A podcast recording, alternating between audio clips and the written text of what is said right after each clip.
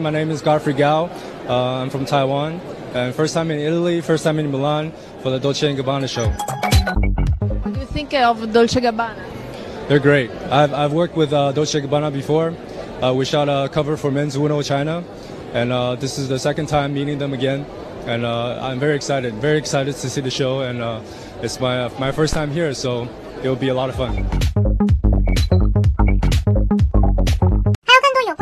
的学习视频，包括明星英语、高以翔英语全集哦，可以联系我的微信三三幺五幺五八幺零，跟我来索取哦。